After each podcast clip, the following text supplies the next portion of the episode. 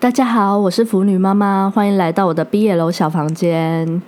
今天要介绍的是年川哈鲁老师。年川老师在台出版的作品只有三本，日本则只有四本。写稿的时候，我有到年川老师的 Twitter 看了一下。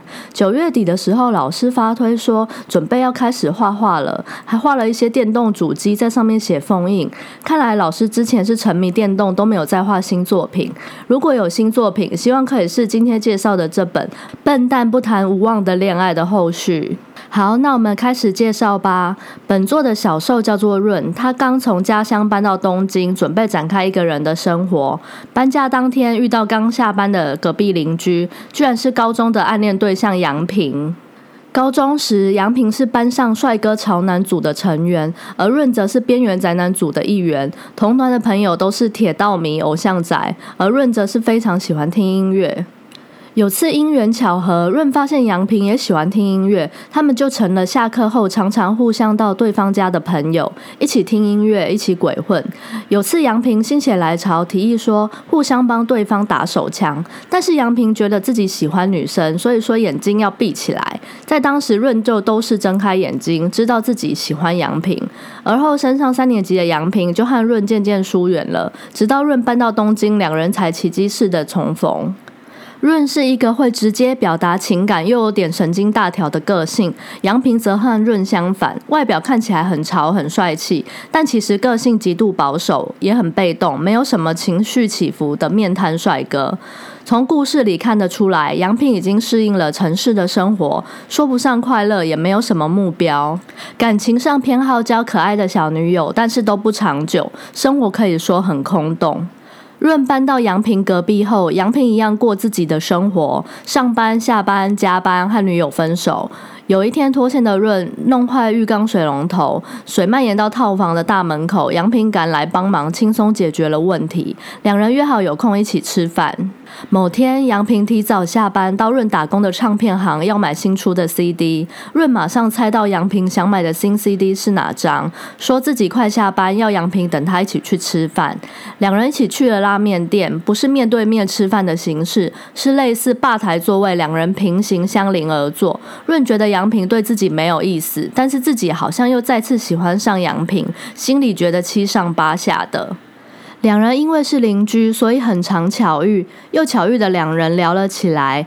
杨平面无表情的说了，觉得润很厉害，能够坚持自己的兴趣。但其实隐藏在杨平称赞底下的是，杨平真心觉得能够做自己，不顾世人眼光，坚持自己兴趣的润和自己很不一样。杨平无法不顾外在的眼光，若喜欢的事物和常轨不符，自己也宁愿选择压抑和逃避。接着，两人到了家门口。润说想和杨平借 CD，借机进到了杨平的房间，意外发现杨平和女友已经分手。直率的润压抑不住自己喜欢杨平的心情，穿起了杨平前女友的外套。然后这里可以看出润的身材很娇小。穿起杨平前女友的外套后，润直接推倒杨平，对他上下其手。杨平想反抗，但是润说一句：“我们以前不都这么玩吗？”指出高中都一起打手枪，现在还有什么好奇怪的？让杨平放弃抵抗。润帮杨平口完后，杨平默默说了句“我喜欢女人”，拒绝了润。润假装没事，强颜欢笑的离开了。此时剧情带到杨平回忆高中时代。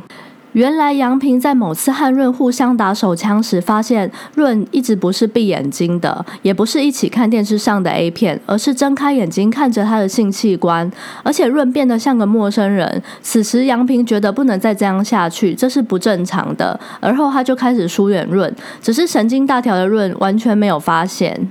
剧情回到现在的时间线，告白被拒绝的润呢，想着是不是该去找新恋情。此时又发生没缴电费的悲剧，润被断水断电，只好又去求助杨平。杨平不善拒绝，又收留了润，两人睡在同一张床上，但是没有发生什么事情。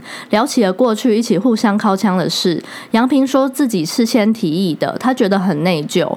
润觉得杨平呢是个很死脑筋的人，其实杨平不需要负什么责任。接着剧情来到杨平参加高中好友的婚礼，和高中时的现充朋友聊天。杨平说了结婚的好友尽了孝道，还有跟朋友说自己不会那么快结婚，应该是好友会先结婚。腐女妈妈觉得这里可以看出，杨平再次遇到润之后，已经开始动摇，又开始重新思考自己可能对润有好感，自己可能是同性恋的这件事情，可能已经无法再逃避下去了。看到婚礼真幕，才看懂年川老师花了一半的篇幅都在刻画杨平是个超级深贵的同性恋。婚礼结束后，杨平醉倒在家门口，润把他搬回自己家。杨平说自己待在玄关就好，润则说杨平不进自己的房间决定是对的，因为自己可能又会忍不住推倒杨平。酒醉的杨平则说不是不愿意，而是害怕自己喜欢女人的事实被推翻。润听了很激动，说自己是最后一次袭击杨平，如果杨平没有办法接受，一定要老实说出来，不然自己会没办法放弃喜欢杨平。然后就在润要主动亲杨平的时候，杨平一把拉过润亲了上去。接下来最期待的床戏准备开始。笨蛋不谈无望的恋爱剧情太长了，在这边先卖个关子。杨平和润第一场肉戏大战究竟会如何呢？我是腐女妈妈，我们明天下集见，拜拜。